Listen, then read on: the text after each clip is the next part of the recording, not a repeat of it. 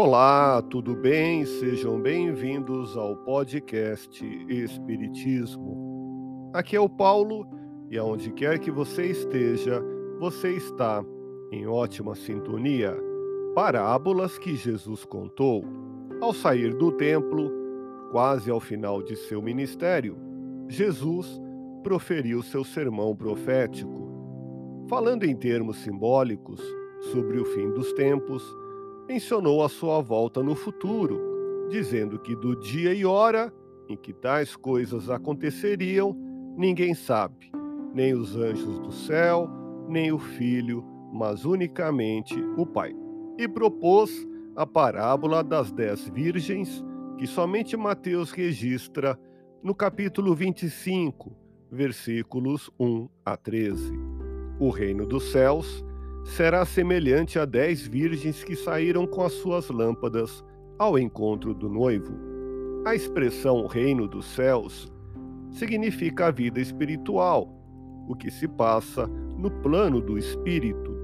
O termo virgens não se refere a corpos, simboliza a alma de quem procura se resguardar espiritualmente das corrupções do mundo. O número 10 sugere talvez uma porcentagem mesmo entre os que se dizem cristãos, nem todos se resguardam dos vícios e desvios morais. Outro item que pode nos confundir é saber que as dez virgens saíram ao encontro do esposo. As dez virgens em uma festa de bodas se explica pelo costume hebraico das amigas da noiva formarem um cortejo, recebendo o noivo à entrada da casa para conduzi-lo até o seu interior. As lâmpadas, isto é, tochas ou fachos luminosos, eram necessárias para iluminar o caminho, pois as núpcias se realizavam à noite. Quem se resguarde dos desvios morais participará da instalação dessa nova era da humanidade ao acolher na vanguarda o pensamento divino no meio social. Continuando a parábola, Jesus diz: E cinco delas eram tolas e cinco prudentes. A melhor interpretação dessa passagem é que encontramos, dentre os melhores costumes, pela fé cristã e pelo conhecimento espiritual, pessoas precavidas e outras sem cautelas. Pelas atitudes de cada uma delas, perceberemos a diferença entre as prudentes e as tolas. A parábola prossegue assim: Pegando as lâmpadas, as tolas não levaram óleo consigo, mas as prudentes levaram reservas de óleo junto com as lâmpadas. Sem dúvida, para sustentar a chama das lâmpadas durante a espera do noivo, mandaria a prudência que se pensasse em manter uma reserva de óleo. As virgens que não agiram assim revelaram a sua ignorância ou insensatez. Cabe alguns questionamentos. Que simbolizariam espiritualmente as lâmpadas que as virgens portavam? O que ilumina e aquece a alma, que não nos deixa em trevas, perdidos, sem rumo no caminho da vida? O que nos reconforta e anima o coração? Temos como resposta a fé, ou seja, a convicção que temos sobre as coisas espirituais.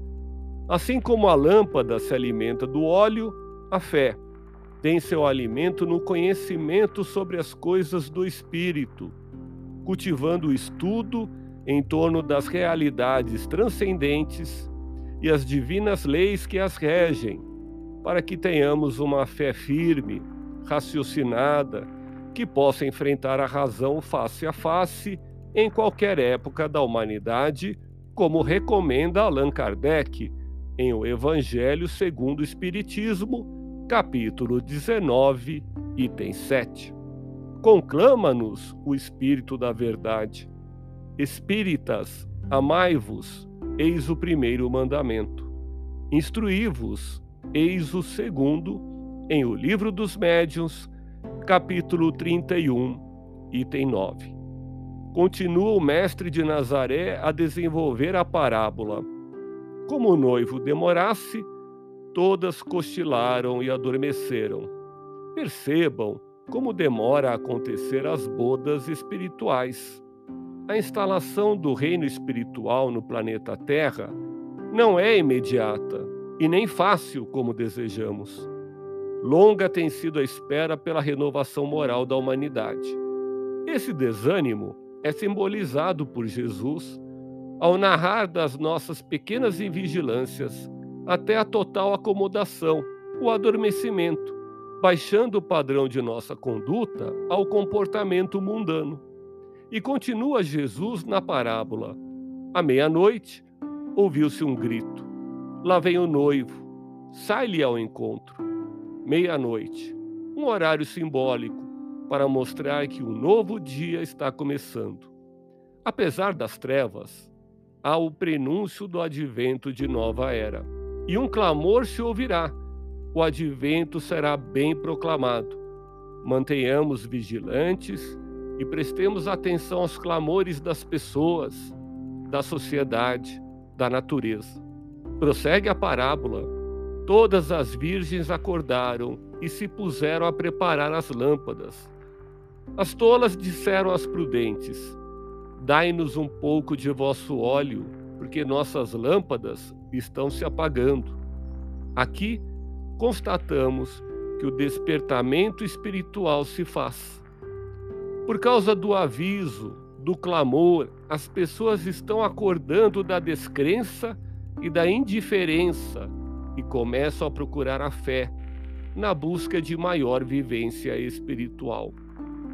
Nesses novos tempos de evolução científica e tecnológica, o pouco e antigo conhecimento espiritual não consegue sustentar a fé. Ideias preconceituosas ou dogmáticas não conseguem subsistir na época atual. O momento requer maior e melhor conhecimento espiritual para que as lâmpadas da fé não se apaguem. Jesus continua a parábola, mas as prudentes responderam: Não temos o suficiente para nós e para vós é melhor irdes aos vendedores comprar. Ante os acontecimentos da atualidade, aqueles sem fé sentem-se quase a sucumbir diante das provas e expiações a que todos estamos submetidos.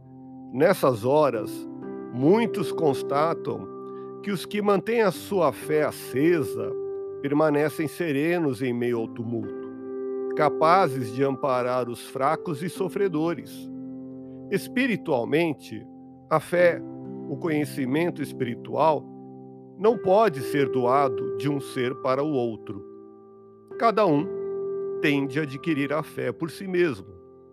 No alvorecer de uma nova era, quando um mundo melhor está surgindo, em meio aos escombros do velho e aos transtornos da necessária reconstrução, quem precisar do conhecimento espiritual para enfrentar a realidade atual, terá de voltar ao estudo das coisas espirituais, ao aprimoramento da moral e ao exercício da fraternidade. Continua o mestre de Nazaré narrando a parábola. Enquanto elas foram comprar, chegou o noivo. As que estavam prontas entraram com ele para a festa do casamento e a porta foi fechada. Outro questionamento. Parece-nos cruel o fechamento da porta às virgens que, aflitas, chegaram depois da festa. Inicialmente, tal impressão ocorre porque nos identificamos com elas. Porém, a justiça divina, sempre perfeita e nunca punitiva, exige de todos o integral cumprimento das leis da vida. A evolução humana se faz em ciclos, tanto individuais como coletivos. Ao progredirmos, entramos pela porta que se abre no tempo certo, em direção aos planos superiores. Essa mesma porta também poderia ter dado entrada para outros do grupo, se não houvessem retardado a marcha evolutiva. Será necessário esperar um novo ciclo evolutivo, uma nova oportunidade de entrada em estágio superior. Jesus continua a parábola ao afirmar: Mais tarde chegaram as outras virgens e gritaram: Senhor, Senhor, abre-nos a porta. Mas ele respondeu: Em verdade vos digo que não vos conheço. Novamente, achamos dura a resposta. Imagens semelhantes de porta fechada e clamor são usadas por Jesus em outras passagens, como em Lucas, capítulo 13, versículos 22 a 30, e em Mateus, capítulo 7, versículos 21 a 23. Não adianta clamar, chorar, revoltar-se, querendo entrar em um plano espiritual mais elevado, para o qual ainda não se está preparado. Não se tem o necessário merecimento, onde o padrão de conhecimento e de conduta são superiores ao que temos. E Jesus conclui a parábola: Vigiai, pois porque não sabeis nem o dia nem a hora.